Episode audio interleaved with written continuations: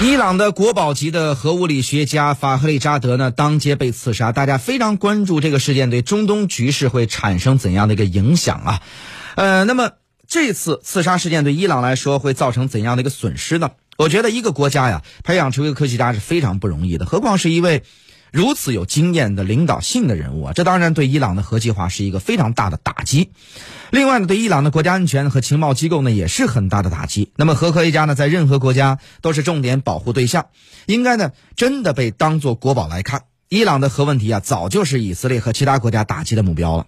不管这次是谁干的，但是呢，光天化日之下，居然让对方得手，当街被杀，这个呀，说实话有点说不过去。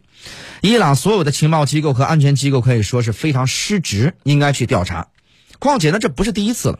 二零一零年，德黑兰大学的一位核物理学家呢，就在爆炸当中身亡，而且呢，还有科学家被当街啊这个绑架走的事件。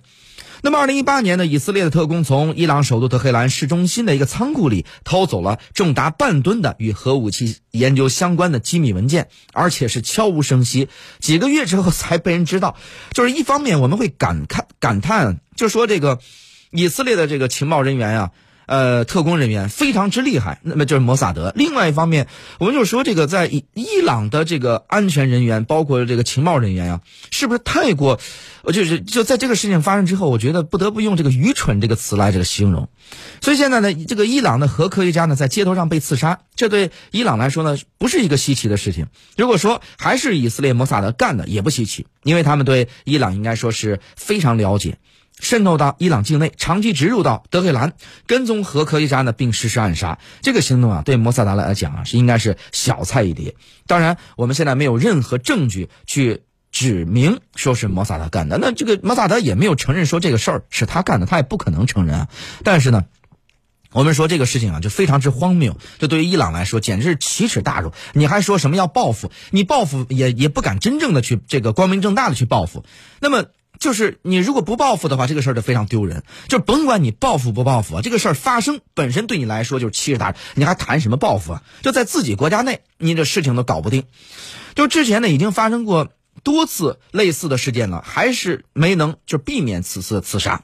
伊朗相关机构的反渗透能力可以说是非常之薄弱。如果一个国家发生一次核科学家被刺杀的事件，按理来说，它不可能再允许发生第二次了嘛？就是一个人不能在同一个沟里边。去摔倒两次，不能在这个同一个石头前面去绊倒两次，但是伊朗可以做到，所以说这个让人匪夷所思。这个国家，那么呢，就是按理说就不可能允许再发生第二次。首先，培养一个这样的科学家非常之困难。那么其次呢，培养核科学家是要这个制造核武器嘛？如果是在这样的一个安保设施和情报功能，核设施也不管用，因为人家照样可以把你干掉，你还研究什么核武器呢？就是，所以对伊朗来讲的话，我认为它最大的损失非常明显，就是它的敌对国家，包括以色列在内，对伊朗的安保设施和情报系统来说，非常的看不起嘛。如果一个国家的情报机构或者是特工组织都被他的对手看不起的话，那这个国家的安全就完蛋了。包括今年年初，伊斯兰革命卫队的司令苏莱曼尼也被干掉了。从年初到现在，一头一尾。我们体育迷会非常叹息，说一头一尾，就是年初是科比，年尾是马拉多纳。那么。实际上，对伊朗来说也非常的这个惨痛，非常悲痛。年初就是大家今年年初以来，大家一直非常说，二零二零年非常难过啊。主要大家讲的是疫情以及疫情相关的影响。那么，但是呢，大家都忘了在年初的时候是这个伊朗的革命卫队的司令苏莱曼尼被美国给干掉了。从年初到现在，那么这么两个重要人物在光天化日之下被刺杀，情报机构可以说是形同虚设，这样给对手的感觉就是不堪一击嘛。如果这次如果确定是以色列做的话，那么他们应该是偷偷笑，晚上躲在被窝里笑，因为再次轻而易举的得逞了。那么去刺杀这个呃这次核科学家的核物理学家的这个这个是一个在日产的这个嗯叫什么尼桑那个车嘛，就怎么叫日产那个车的一个皮卡上面安装了一个自动机枪的扫射，那么在车上面扫射。那么同时呢，在扫射完之后，没过多长时间，车自己自动爆炸。那么就是说，你连证据都找不到，就是这么一个功能，就是无人的整个操纵一切的情况。我们说这个太厉害了啊！嗯，那么我们可以说，就说这个，如果是以色列做的话，美国肯定是知道的。前段时间呢，蓬佩奥最后一次出访，在以色列待了几天。以色列方面如果真的想把这个伊朗的核科学家核物理学家干掉的话，蓬蓬佩奥是绝对是要点头同意的。如果没有美国没有实际参与的话，美国也是首肯。如果以色列在这个时候做这个事儿的话，连美国都不知道的话，那么美国跟以色列估计啊，这个关系可能会出现问题了。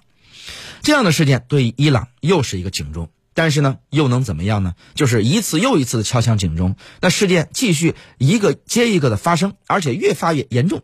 伊朗连一连这个亡羊补牢都没做成，预先防范是强者，只会在别人攻击之后才开始反击，这是弱者的表现。更何况，这个伊朗的总统鲁哈尼就表示说：“我们绝对会反击的，但是我们会在恰当的时候用恰当的手段去反击，不会上你的当的。”就是说明什么呢？就意思是，哥们儿，这次就算了。就是这次我不会马上反击，也不会是无节制的反击。那就是说，那你是弱者当着弱者，你就以后就不要再就叫嚣，不要再去就是好像是就我们过去有个难听的话，就是会咬的狗不叫，会叫的狗不咬，就是就是这个。当然这个话不能类比啊，这非常难听的话，但是实际上道理是一样的。好，私家车看天下，我是谢飞。这个时段就这样了，我们稍事休息，稍后继续回来。